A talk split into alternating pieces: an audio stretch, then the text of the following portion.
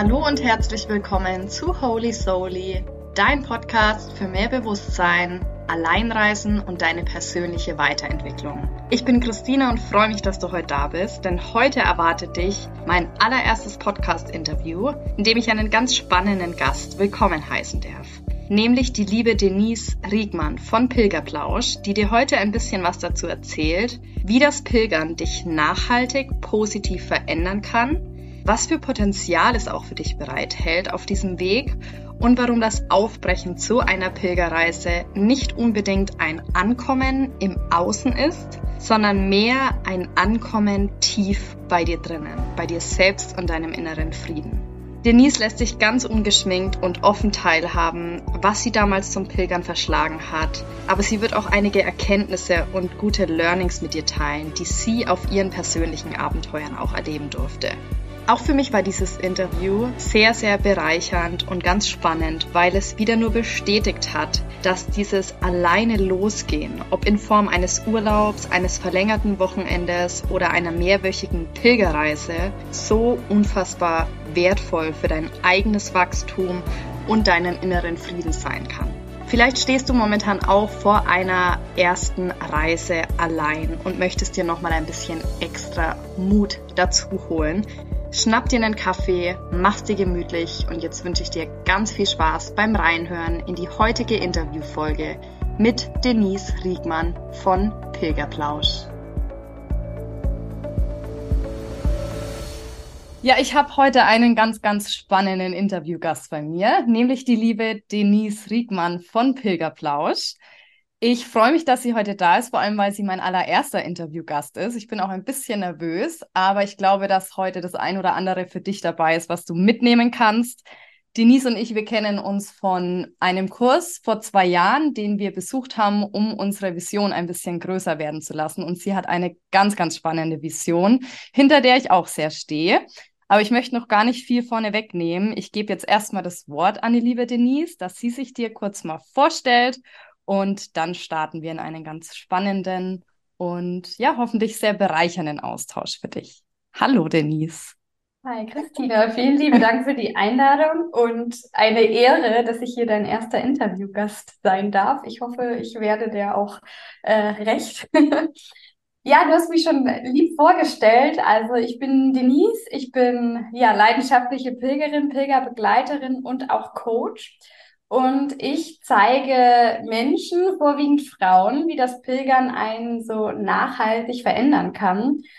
Und für mich ist es wichtig, dass ich Menschen da auch begleite, weil ich durch meine eigene Erfahrung gesehen habe, wie viele sich gar nicht so wirklich auf den Weg trauen, das immer ja mit so einem gewissen, mit so einer gewissen Sehnsucht betrachten, sich aber selbst nicht auf den Weg trauen, auf diese innere, aber wie ich auch finde, natürlich dann äußere Reise um mehr Mut zu bekommen, vielleicht inneren Frieden zu finden, aber auch viel, viel Vertrauen zu finden. Genau. Und da unterstütze ich vorwiegend Frauen dabei.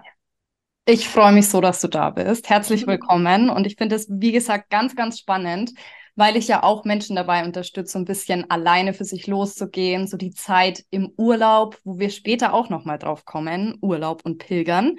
Ähm, ja, und es ist, wie gesagt, für mich sehr ähm, interessant, selbst ein bisschen mehr über dich zu erfahren und auch, wie du generell auch zum Pilgern gekommen bist. Also mhm. vielleicht magst du uns zuallererst mal abholen, wo deine erste Pilgerreise damals hinging, wann das war und wie vielleicht auch einfach das Thema Pilgern damals in dein Leben gekommen ist oder ja, wie du da einfach damals draufgekommen bist, dass du für dich gesagt hast, ich möchte jetzt losgehen, ich möchte sowas mal ausprobieren.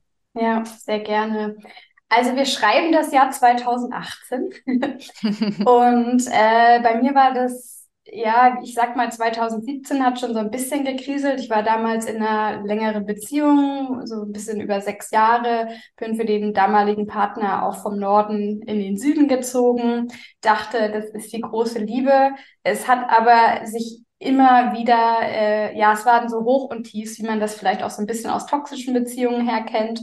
Und ähm, meine erste Reise dann alleine, ähm, oder vielleicht war es sogar auch die zweite, um da schon mal so ein bisschen reinzugehen, ob das die Beziehung überhaupt noch ist, war damals ähm, für drei Tage im Kloster auf der Fraueninsel im Chiemsee. Und äh, das war schon sehr, sehr beängstigend. Und danach hat sich das aber alles auch schnell aufgelöst. Also die Beziehung ist dann, haben wir dann beide beendet. Und für mich war das halt, ja, so ein, so ein, ein großes Ding einfach, weil, nicht weil ich wusste, dass, also ich wusste, dass der Mensch einfach nicht mehr in mein Leben passt, dass das schon richtig ist.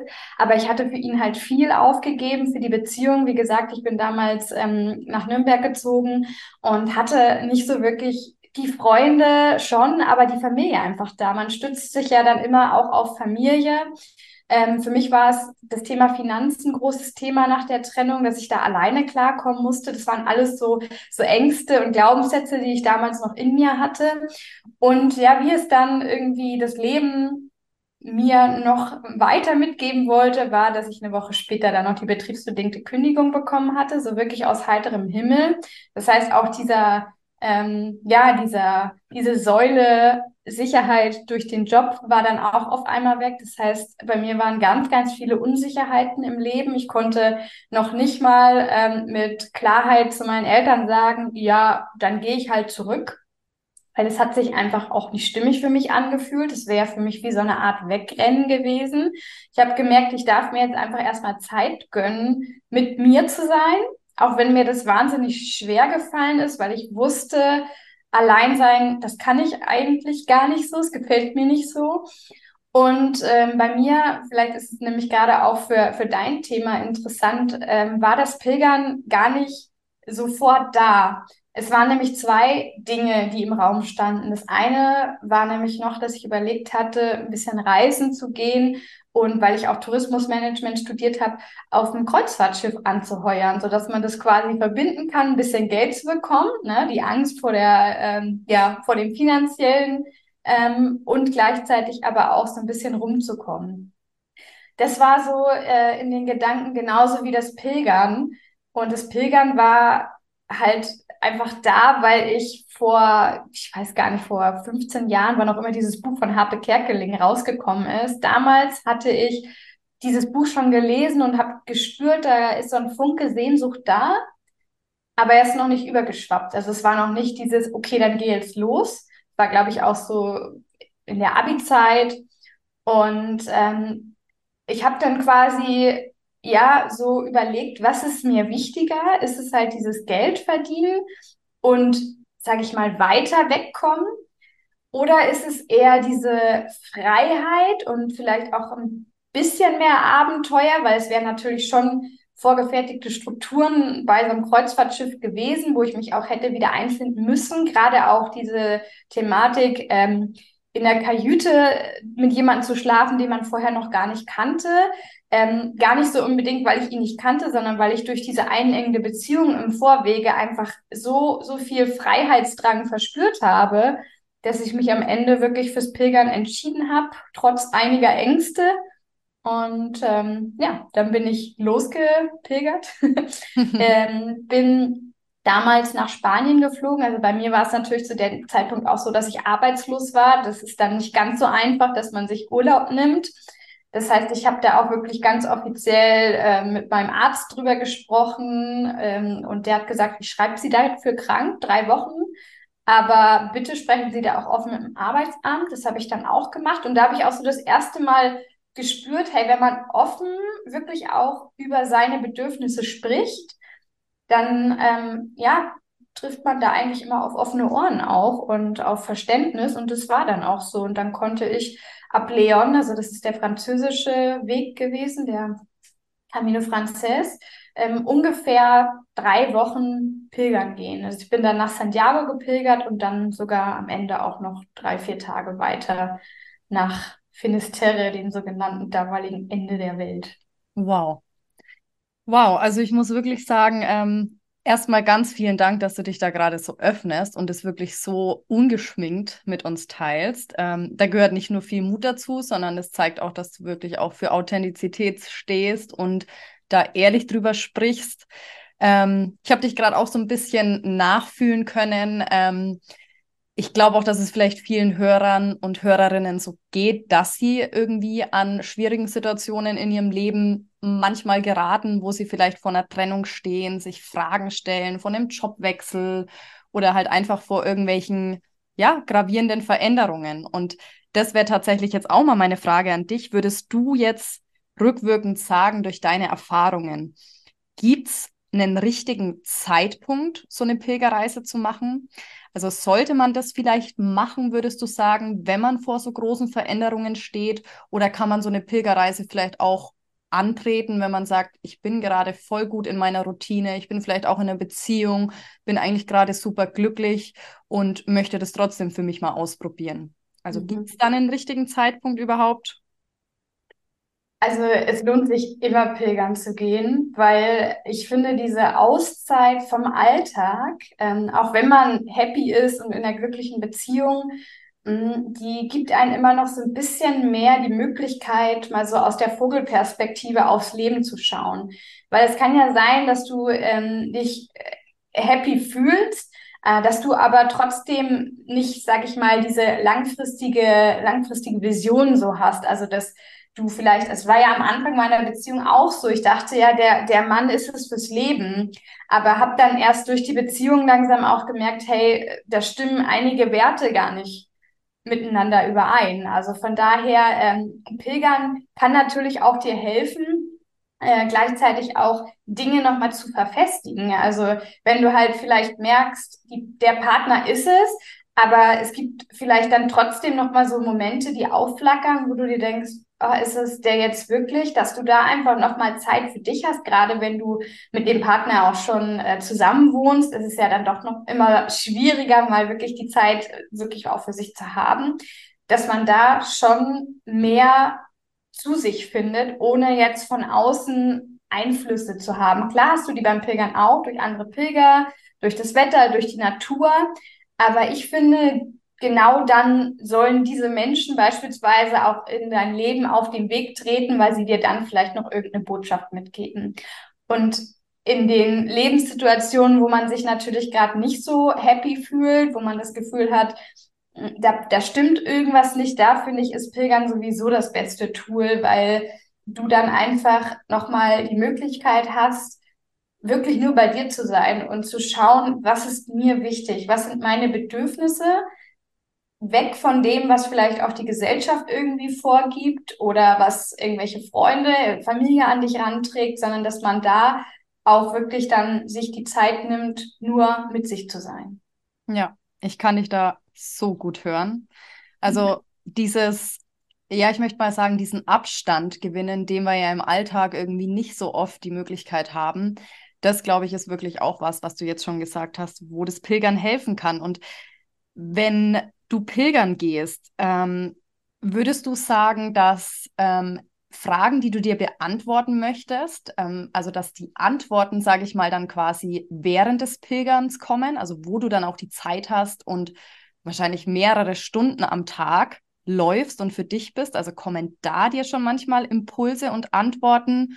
Oder würdest du eher sagen, das stellt sich dann meistens irgendwie danach im Alltag ein. Also da werden vielleicht Prozesse angestoßen, die dann aber erst hinterher, ich sag mal ein paar Wochen später oder vielleicht auch ein paar Monate später, erst sichtbar werden. Würdest mhm. du da sagen, ähm, dass es eher ja so ist im Moment oder eher im Nachgang? Beides. also das kann man gar nicht so, so schwarz-weiß beantworten, weil also es gibt das Sprichwort, der Weg gibt dir das, was du brauchst und nicht das, was du suchst. Sprich, ähm, bestes Beispiel bei mir damals, ich dachte, ich gehe auf den Weg und ähm, ich werde erstmal diese Beziehung auf dem Weg verarbeiten. Das habe ich natürlich auch gemacht. Aber mir ist immer wieder mehr dieses Thema Job, was brauchst du, wo willst du als nächstes dich vielleicht auch bewerben, was ist dir wichtig in der nächsten Anstellung, wo darf es hingehen, das war eigentlich dann doch mehr im Fokus. Es kam zwar immer auch wieder dieses Thema Liebe und Männer rein, aber ähm, der Fokus stand einfach eher auf dem, ja, was es als nächstes für eine Anstellung, für eine Arbeit sein darf. Ähm, gleichzeitig äh, ist es jetzt, ich war letztes Jahr auch wieder pilgern auf dem ähm, portugiesischen Jakobsweg. Und da war es so, da ähm, bin ich gar nicht so wirklich mit dem Thema rangegangen, weil ich mich ja auch jetzt selber viel schon äh, mit mir selber beschäftigt habe und weil ich einfach auch weiß, es wird irgendein Thema kommen. Und da war es beispielsweise so, dass das Thema äh, Liebe, Partnerschaft einfach nochmal da war, dass ich da viel ähm, auch noch über mich erfahren durfte, was mir vielleicht in einer späteren Partnerschaft wichtig ist. Und wo ich aber gemerkt habe, ähm, das hat noch weitere Kreise gezogen. Also ich durfte dann, als ich zu Hause war, noch ein, zwei ähm, Aufgaben wirklich für mich erledigen, so dass danach dann auch wirklich ein neuer Partner in mein Leben finden konnte. Und das Ganze war natürlich beim ersten Pilgern genauso. Also es wird quasi beim Pilgern so das äh, angestoßen, was vielleicht gerade an Thema einfach bearbeitet oder angeschaut werden darf.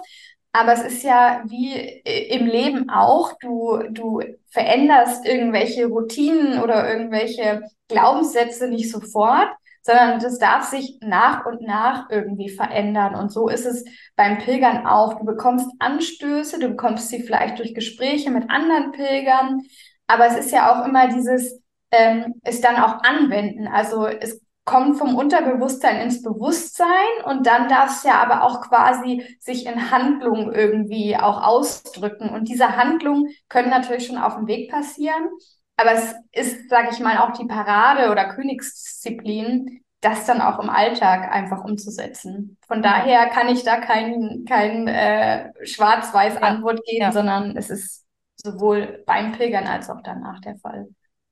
Aber du hast jetzt gerade was sehr Schönes gesagt. Und zwar meintest du, ähm, du hast dadurch auch manchmal ein Feld geöffnet, dass vielleicht der Partner in dein Leben kommen konnte. Mhm. Und da kann ich auch davon sprechen, denn wenn ich jetzt auch immer alleine unterwegs war, habe ich immer danach gemerkt, oh, es hat sich was getan, ob das jobtechnisch war, ob das auch in Beziehung war. Also ich denke, dass du mir da auch zustimmst, dass es auch sehr, sehr viel mit der eigenen Ausstrahlung macht, weil man dadurch wahrscheinlich einfach viel zu sich findet, sich viele Dinge beantworten kann und dadurch dann auch was ganz anderes aussendet. So, ich sage immer das Gesetz der Anziehung, dass dann mhm. auch das zu dir kommt, mhm. was entweder für dich bestimmt ist oder was einfach für dich und deinen Weg jetzt richtig ist, was vielleicht vorher gar keinen Zugang finden könnte. Ja. Ja. ja, also total, das kann ich nur bestätigen. Ähm, ich bin vor dem Weg wirklich eine sehr schüchterne, ähm, ja, ich würde noch nicht mal sagen Frau, ein schüchternes Mädchen wahrscheinlich gewesen. Ich war damals schon Anfang 30, habe mich aber überhaupt nicht erwachsen gefühlt. Ich war innerlich einfach total unsicher. Ich habe mich extrem häufig ähm, verglichen mit anderen Menschen, ähm, hatte immer diese Gedanken, was könnten denn andere von mir denken, ähm, habe gefühlt gar nicht so wirklich mein eigenes Leben geführt, sondern eher dieses, was anderen wahrscheinlich, äh, was für andere vielleicht gut aussehen würde. Und durchs Pilgern habe ich damals wirklich erstmal zu mir gefunden. Es war nicht nur ein Ankommen damals in Santiago oder in Finisterre, sondern schon so ein bisschen ankommen mal bei mir. Wer bist du eigentlich? Was brauchst du? Und auch mal langsam anfangen, Grenzen zu setzen, weil das finde ich, ist es nämlich auch, dass du auf dem Weg spürst, dass dir das Leben, Gesetz der Anziehung, manchmal auch nochmal so kleine Aufgaben stellt, äh, in Form von, das ist vielleicht nochmal irgendwie so ein, so ein Arschengel, weiß nicht, ob die Hörer diesen Begriff kennen. Also es gibt ja Menschen, die dir wirklich ähm, im positiven Sinne eine Lektion geben, aber auch gleichzeitig im negativen Sinne, dass sie in dir irgendwie so, so komische Gefühle auslösen, wo du dir erstmal Zeit nehmen darfst, hinzuschauen und zu gucken, hey, was, was soll das jetzt gerade? Und auch das ist mir beim Pilgern immer wieder passiert. Das Komische, sage ich jetzt mal, Menschen zu dem Zeitpunkt in mein Leben gekommen sind und ich schauen durfte, hey, was willst du mir jetzt eigentlich gerade sagen?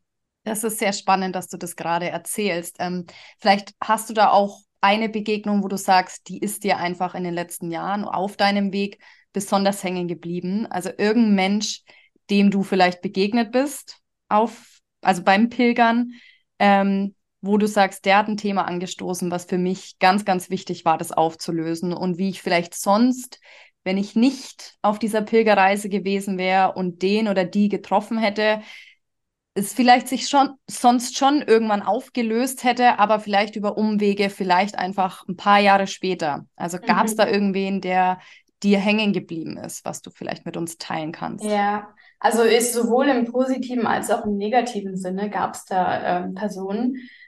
Ähm, ich fange einfach mal mit einem negativen an, dass wir was Schönes zum Schluss haben.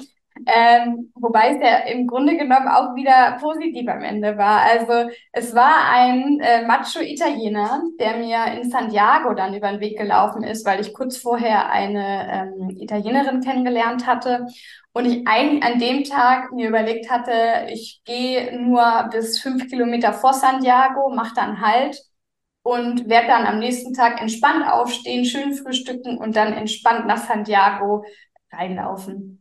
Ja, das hatte ich mir äh, so überlegt, aber wenn man dann läuft und auch seine ganzen Leute irgendwie trifft und auf einmal ist der wieder da und dann ähm, trifft man sich das erste Mal nach zwei Wochen endlich zu dieser besagten 11 Uhr Weinpause wieder, die man vorher noch nie miterlebt hat, ja, dann muss es halt einfach weitergehen. Und wenn die Kathedrale dann da schon sich irgendwie nach, also vor sechs Kilometern zeigt, dann, dann da konnte ich einfach nicht mehr stoppen. Also habe ich dann das Handy genommen und habe dieser Italienerin geschrieben, weil man schon gehört hat, okay, in Santiago könnte es voll werden. Dann ähm, wäre es cool, wenn du für mich auch ein Bett reservieren würdest in der Herberge. Und ähm, was ich auch immer meinen Coaches mitgebe, ist, dass sie sich auch mal visionieren, wie ihr Ankommen in Santiago aussehen darf. Und das hatte ich damals auch gemacht. Das heißt, für mich war klar, ich komme da rein, ähm, komme auf diesen Platz. Ich ähm, weine vielleicht auch, aber eher vor Freude, dass ich es geschafft habe, bin stolz auf mich, setze mich da auf diesen Platz vor der Kathedrale erstmal hin, ähm, gehe in Gedanken meinen Weg durch, äh, klopfe mir mal selber auf die Schulter, was ich alles geschafft habe ja, Pustekuchen, dem war nicht so. Ich kam da an, habe mich vielleicht hinsetzen können, aber dann kam schon diese Italienerin auf mich zu mit diesem Italiener im Schlepptau. Und von dem Zeitpunkt an hat der mich nicht mehr in Ruhe gelassen. Ähm, der hat äh, so richtig seinen Macho raushängen lassen und äh, wollte da scheinbar irgendwie mich sehr um den Finger wickeln. Er war dann natürlich auch mit in unserer Herberge für mich war damals auch Teil meiner Vision in Santiago, dass ich irgendwie ein hübsches Kleid dort kaufe oder am Abend schön essen gehe. Also wollte ich dann nochmal losziehen und nach dem Kleid schauen und er hat sich dann anschließen wollen. Und es war so, ich habe innerlich gespürt, nee, möchte ich nicht. Ich konnte es aber nicht sagen. Ich konnte nicht Nein sagen. Also ist der mitgezogen und ich habe es dann auch zu spüren bekommen weil er dann die ganze Zeit auch ähm, ja versucht hat, irgendwie mich in seinen äh, Heimatort zu locken oder da, wo er gerade Vizebürgermeister ist, weil er ja auch für den Tourismus zuständig ist und mir dann Job verschaffen könnte. Ähm, und das war schon recht unangenehm.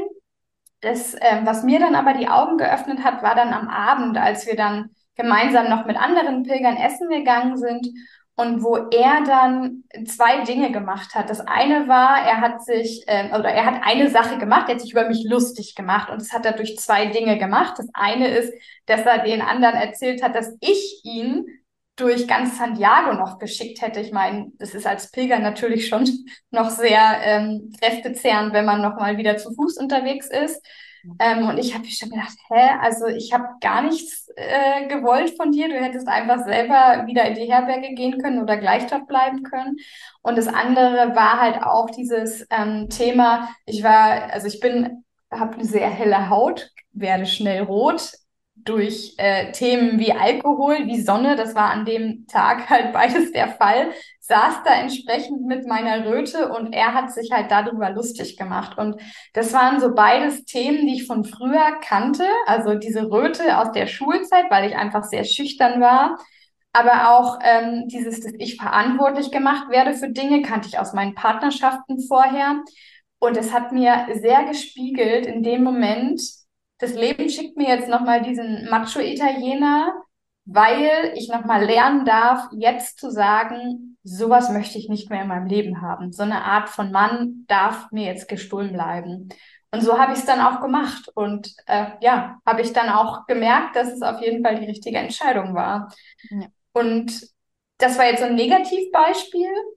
Das ja, Positiv und auch ja. schön, schön, dass ähm, dieser Arschengel dann zu der Zeit in dein Leben kam und ja, da auch wirklich dir die Grenze aufgezeigt hat. Mhm. Finde ich sehr, sehr spannend. Ja, ja, total. Also auch diese Gefühle, ich, das ist halt das Schöne am Pilgern. Ähm, und wenn man auch wirklich offen dafür ist und es wahrnimmt, dass ich halt jetzt ganz genau weiß, wie sich's anfühlt, wenn es ein richtig Nein aus dem Innen heraus ist, vom Herzen heraus, wie sich das anfühlt, dass ich das sofort auch dann wirklich nach außen tragen kann und dann nicht mehr zuerst ja oder vielleicht oder wie auch immer sagen muss, sondern dass ich jetzt genau weiß, so fühlt sich's an und deswegen darf es dann auch so kommuniziert werden. Ja, manchmal genau. müsste man solchen Menschen auch noch mal im Nachhinein eine Dankeskarte ja. schicken, falls du seine Adresse hast. Äh, ja, ich glaube, ich bin sogar tatsächlich noch mit dem über Facebook befreundet. Ähm, aber ich würde eigentlich viel lieber ähm, dem Mann eine Dankeskarte schicken von dieser positiven Begegnung, die ich noch gemacht habe. Ähm, und das finde ich halt auch so spannend, dass der, also der weiß gar nicht, was er mir damals Gutes getan hat, weil ich habe mich mit dem nicht weiter unterhalten. Ich kann es mal kurz ausführen. Ja. Ähm, das war ja. genau dieser Weg von Santiago nach Finisterre. Ähm, das waren war die, die, längste Etappe, die ich generell an diesen, in diesen, äh, beim Pilgern damals gemacht habe mit 35 Kilometern. Und wer schon mal gepilgert ist, weiß, dass es wichtig ist, zwischendurch auch mal auf Menschen zu treffen, die einen auch ein bisschen ablenken, gerade bei so langen Distanzen. Und ähm, das hatte ich an dem Tag nicht getroffen. Also habe ich zu meinem ähm, ja, Energiebringer gegriffen, was mir auch zum Glück durchs Pilgern bewusst geworden ist. Musik auf die Ohren. Wollte ich eigentlich vorher, war der Plan, das niemals zu tun. Deswegen finde ich das Pilgern auch so schön, dass es mir gezeigt hat, ich darf meine Pläne auch über den Haufen werfen, wenn sich die Umstände ändern. Und so habe ich halt gemerkt, hey, Musik tut mir gut. Musik hilft mir, gerade wenn es irgendwie ein bisschen schlechter läuft, wenn ich vielleicht zu sehr im Kopf bin, wenn der Körper sich zu sehr zeigt mit Schmerzen, dann darfst du zur Musik greifen. Und so habe ich es da auch gemacht. Ähm, habe dann auch irgendwann das äh, Trällern angefangen, weil ich äh, bei meinem Terminolied nicht mehr ähm, ja, innehalten konnte und bin um die Kurve gebogen und habe da auf einmal einen Mann auf äh, Stein sitzen sehen, der gerade genüsslich in sein Brot gebissen hat zum Mittag. Und ich habe ihn nur angeschaut und merkte, wie so langsam diese Schamesröte, die ich auch von früher kenne, in mir auftaucht. Und es wäre fast auch zu, zu diesem Gefühl noch gekommen, was dazu kommt, das Scham, sich für sich selber, also wirklich in sich gehen, sagen, was hast du da schon wieder gemacht und du kannst nicht so sein, wie du bist. Aber es war genau das Gegenteil. Ähm, der hatte dann runtergeschluckt und hat dann breites Grinsen bekommen und hat nur seinen Daumen nach oben gezeigt. Und das war für mich damals so eine Situation, wo ich gemerkt habe, hey, ich kann so sein, wie ich bin und werde dann auch gemocht. Und das war für mich ja ganz, eine ganz nachhaltige Erfahrung, weil ich so wirklich gespürt habe, ich darf von diesen Gedanken oder diesen inneren Handlungen auch wegkommen, Dinge immer nur zu tun für andere, weil ich denke, dass die das gut finden würden. Ich darf bei mir sein und genau das machen, worauf ich Lust habe. Und ich habe diesen Mann nie wieder getroffen. Ich habe keinen Namen, keine Adresse, aber ich bin dem bis heute wirklich von Herzen dankbar, dass er damals genau das gemacht hat, was er gemacht hat. Ja, das, das klingt wie ein ganz, ganz wertvoller Moment. Also ich spüre das richtig, wie du davon sprichst. Und ich glaube, darum geht es auch in dieser Auszeit für sich selbst, dass man zu sich findet und auch dieses Gefühl nährt, so richtig zu sein, wie man ist, mhm. mit allem, was da ist, auch wenn es irgendwelche Schattenanteile sind, die wir ja alle haben, dass wir das stärken können und dieses Gefühl nähern, dass es alles so gut ist, wie es gerade ist. Genau. Und hat auf jeden Fall eine, einen wertvollen Moment in dir mhm. weckt. Mm, ja, du hattest in einem deiner Interviews gesagt, das hatte ich mir noch hier aufgeschrieben, dass du ähm, ja manchmal den Kontrast ähm, brauchst, also Pilgern brauchst, weil das für dich was anderes ist wie Urlaub machen. Mhm. Ähm, vielleicht magst du da noch mal so ein bisschen auf die Definition, also was das für dich persönlich ist. Was ist Urlaub machen und ja, was ist so der Unterschied dann zum Pilgern? Vielleicht mhm. kannst du da noch mal kurz ein bisschen was dazu zu erzählen. Ja, gerne. Ähm, also ich glaube, wenn du mich das jetzt irgendwann später fragen würdest, mal wieder, äh, wenn wir uns treffen, dann würde ich dir wahrscheinlich eine andere Antwort geben, weil das ist für mich äh, auch das, dass das auch diese Definition leben darf. Mhm.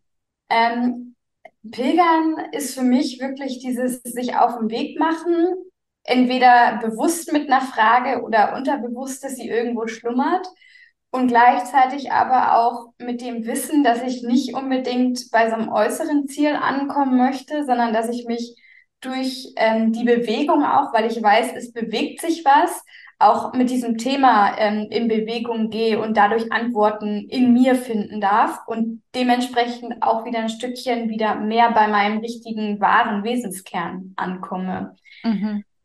Und Urlaub machen ähm, hat für mich andere Aspekte. Also wenn du jetzt auch die Frage stellst, ist Pilgern Urlaub machen, ist es für mich nicht unbedingt, weil ich finde, dass beim Urlaub machen halt auch irgendwie der Körper mit Urlaub macht. also das hat für mich oft irgendwie diesen Aspekt. Klar kann man auch aktiv Urlaub machen, ähm, aber auch dann würde ich nicht unbedingt sagen, dass es Urlaub ist. Das ist aber meine ganz eigene Definition. Ähm, ich habe eher das Gefühl, dass durchs Pilgern ähm, viel der Kopf mal Urlaub machen darf. Also, dass quasi der Körper die Arbeit vom Kopf vielleicht übernimmt, dass der Körper sagt, hey, guck mal, wir gehen noch weiter, wir kommen also voran, dass der Kopf das auch braucht, hey, es bewegt sich was, also ist alles gut. Mhm. Und dass dadurch ähm, mehr so eine Balance wieder entstehen kann zwischen Körper, Geist und Seele. So finde ich das immer ganz schön ja, mhm. beschrieben, weil ich das Gefühl habe, dadurch, dass der Kopf sich mal ausschalten darf, dass der Körper auch irgendwie mit anderen Dingen beschäftigt ist, kommt man langsam auch mal beim Herzen an oder bei der Seele, wie auch immer man es nennen möchte. Und das spüre ich immer wieder, dass das beim Urlaub machen auch irgendwie funktioniert.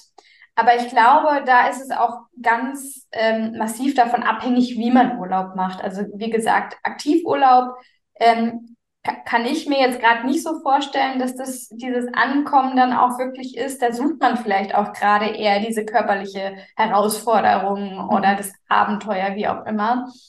Und ähm, so würde ich das jetzt für mich definieren. Genau. Mhm. Ja, schön, dass du auch gesagt hast, dass es helfen kann, also dieses Laufen, ähm, dass der Körper, Geist und Seele irgendwo wieder in eine Balance und in Einklang kommt. Ähm, ich kann mir vorstellen, da wird das Ego auch ausgeschalten. Wir sind ja so oft in unserem Verstand im Außen, was denken andere, ähm, was möchte vielleicht meine Familie für mich, aber verliert so ja seine innere Stimme ähm, aus den Augen.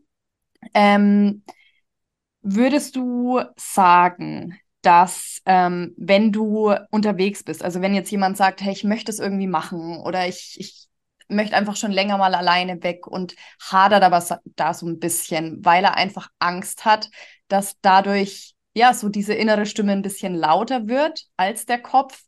Ähm, würdest du sagen, dass es es trotzdem wert ist? Weil ich kann mir schon vorstellen, wenn du jetzt lange unterwegs warst, dass dann auch oftmals so Hürden kommen oder Momente, wo du sagst, ich schmeiße jetzt das Handtuch. Ich habe jetzt keinen Bock mehr. Ich bin jetzt überfordert. Das sind jetzt vielleicht irgendwelche unguten Gefühle, die da irgendwie auch hochkommen.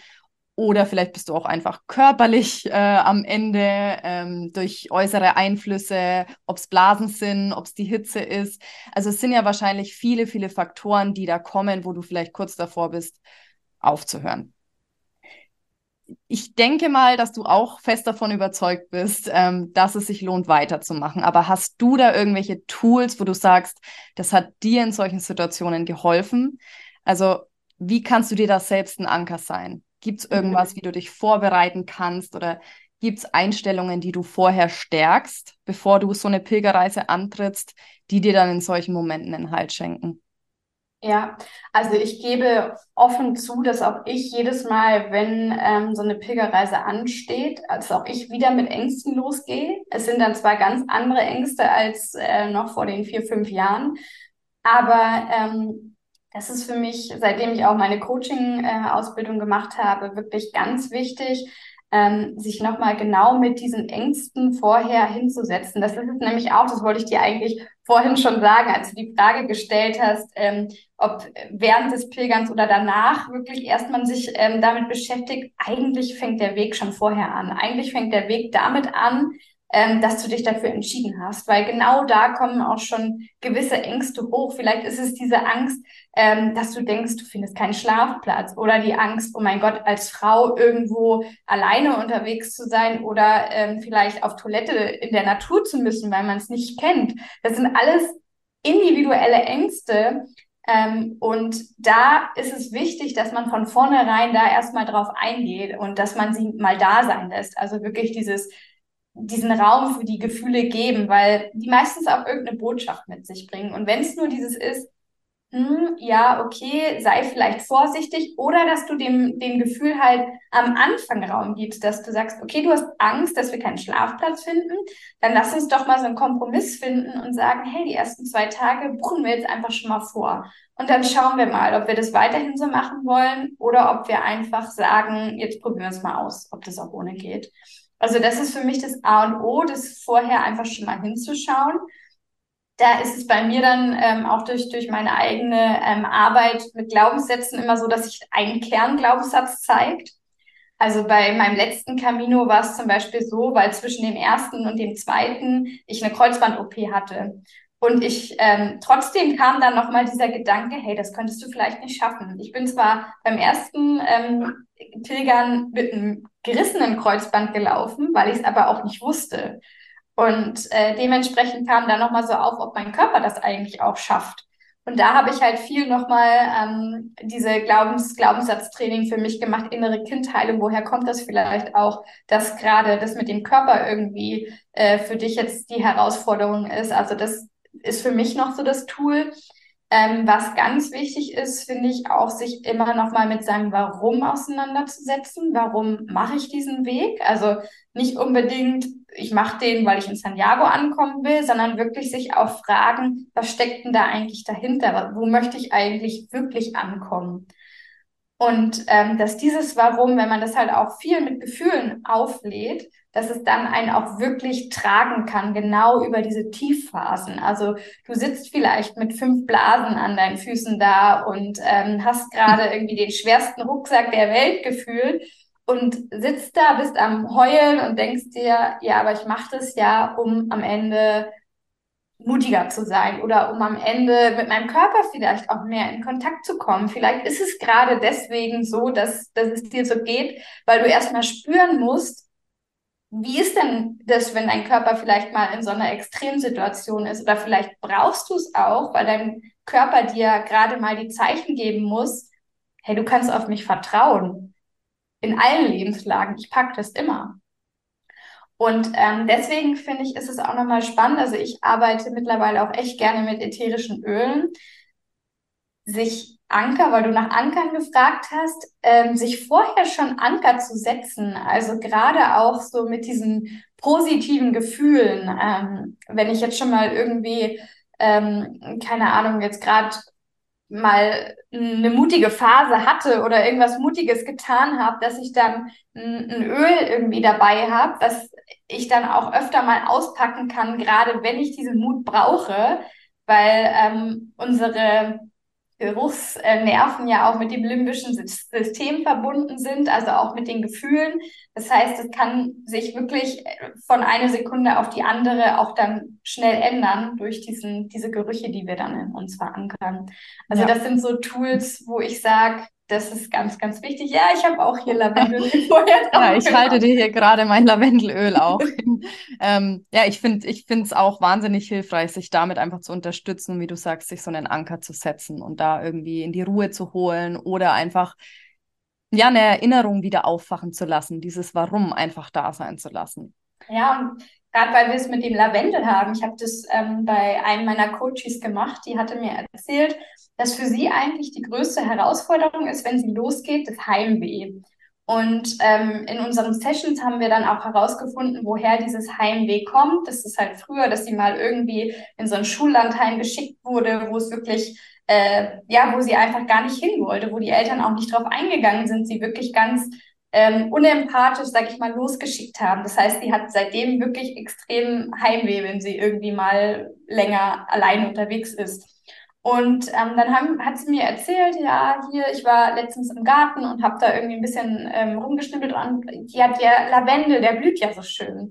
Und dann habe ich mir gleich gedacht, sehr schön, das ist der beste Anker, den wir dir mitgeben können. Ja. Dann habe ich ihr halt das Lavendel geschickt und gesagt, bitte in schönen Momenten mit deiner Familie, im Haus, wie auch immer, nimm dir das und riech dran oder riech an dem Lavendel selber und dann nimmst du das mit und genau in den Situationen, wo es dir dann nicht gut geht, wo du dieses Heimweh hast, kannst du es wieder auspacken. Das ist wahnsinnig hilfreich, ja, wenn du dann darauf zurückgreifen kannst. Ja. Ich, ich, kann mir vorstellen, dass es sehr, sehr viele da draußen gibt, die wirklich kurz davor sind und sagen, Mensch, ich möchte losgehen, ich möchte so eine Erfahrung mal machen, aber da fehlt vielleicht noch so ein Fünkchen Mut. Ich glaube, dann ist es ganz, ganz wichtig und wahnsinnig wertvoll, Denise, was du da für eine Arbeit machst, dass du wirklich ja, Menschen, Frauen dabei unterstützt, ähm, diese Pilgerreise anzutreten. Also du begleitest die ja dann auch schon davor. Ähm, vielleicht magst du noch mal ganz kurz ähm, uns teilhaben lassen, wie sowas aussehen könnte. Wenn es da jetzt jemanden gibt von den Hörern, der sagt, ich möchte gern pilgern, aber irgendwie habe ich so ein bisschen Angst, dass ich mir da selbst gerade noch nicht der Anker sein kann, weil ich vielleicht einfach noch keinen ja, Touchpoint in der Persönlichkeitsentwicklung hatte und da einfach jemand bräuchte. Also mhm. inwiefern kannst du dann da jemanden unterstützen? Ja, also wie du schon gesagt hast, ich fange halt an, erstmal überhaupt die Person kennenzulernen. Also wir haben dann erstmal einen Kennenlernen-Call, um zu schauen, erstmal passt das eigentlich zwischen uns, weil ich bin ganz ehrlich, das Wichtigste, was im Coaching da sein muss von meinem Gegenüber, ist die Selbstverantwortung. Ich bin Wegbegleiterin, ich bin aber nicht Vortänzerin und ähm, deswegen gehe ich auch nur vereinzelt mit auf die Wege, weil ich weiß, dass der Weg einfach selber schon das beste Tool für jemanden sein kann, wenn der dafür offen ist. Und ähm, dementsprechend nach dem Kennenlernen-Call ähm, haben wir dann erstmal, ja, oder da haben wir es eigentlich schon rausgefunden, was so das Kernthema ist, was vielleicht aktuell noch davon abhält, dass man sich lostraut. Und dann geht's halt darum, dass wir ähm, erstmal auch durch diese innere Kindheilung schauen, wo kommt denn das vielleicht auch her? Wie können wir dich stärken? Wie können wir das Gefühl einfach mal da sein lassen? Also ich ähm, gehe dann wirklich mal durch eine so eine Coaching-Session und ähm, lass sie mal spüren, dass so ein Gefühl von Angst oder von ähm, Ohnmacht, was auch immer, wo man ja immer sagt, ach, das ist irgendwie ein negatives Gefühl, das sehe ich gar nicht so, weil es dir immer irgendwas zeigen mag und es dich auch in gewisser Art und Weise vor Dingen, zumindest früher vielleicht auch geschützt hat. Und das einfach noch so ein Gefühl ist, was sich denkt, hey, ich habe schon meine Daseinsberechtigung. Und ähm, dementsprechend schauen wir da halt einfach mal gemeinsam hin, versuchen, wie gesagt, mal zu gucken, wo kommt denn das her, das auch nochmal aufzulösen, früher nochmal wirklich auch für das innere Kind zu spüren und dann zu gucken, wie darf es denn eigentlich sein? Was möchte ich eigentlich stattdessen glauben? Und wie möchte ich mich auch fühlen mit diesem Glaubenssatz? Warum möchte ich jetzt irgendwie ähm, mutig durch mein Leben gehen oder warum möchte ich ähm, in meiner inneren Kraft sein? Solche Dinge.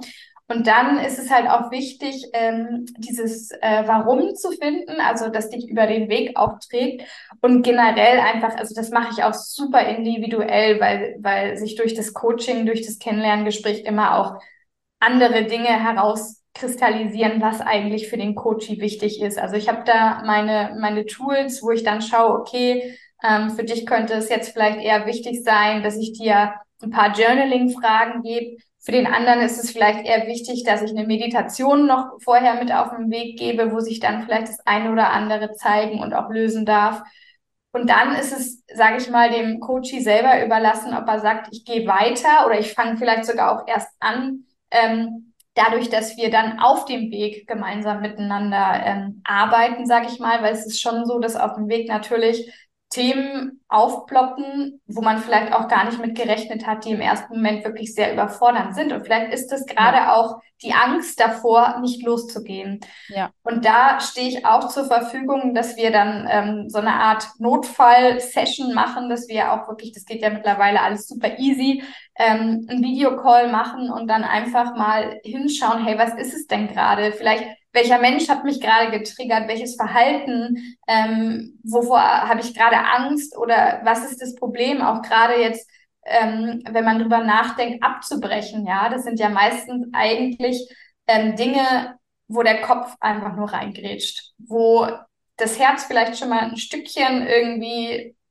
ja, sich gezeigt hatte und gesagt hat, hey, also wir gehen jetzt mal lieber hier in die andere Richtung und der Kopf dann äh, mir reingerätscht und sagt, nee, kannst du vergessen, den Weg kenne ich nicht, machen wir nicht. Ja.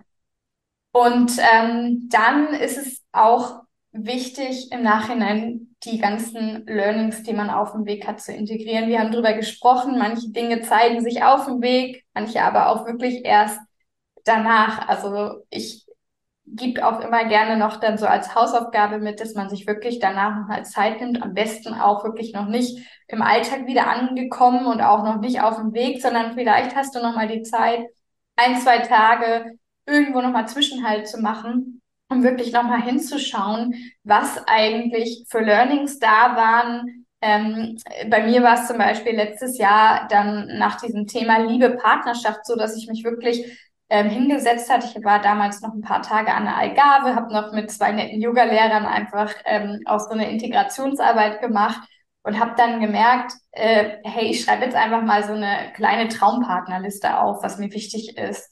Mhm. Und das sind so Dinge, ähm, da wirst du vielleicht im Alltag auch so schnell nicht mehr zu kommen. Je nachdem, wie du natürlich auch losgehst, hast du dir gerade Urlaub genommen und bist vielleicht auch so kurz vor knapp, dass du irgendwie Sonntag wiederkommst und am Montag wieder zur Arbeit musst. Also da gebe ich auch immer ganz gerne mit, lass dir Zeit. Also mach ja. das wirklich nicht von der Zeit her so äh, getaktet.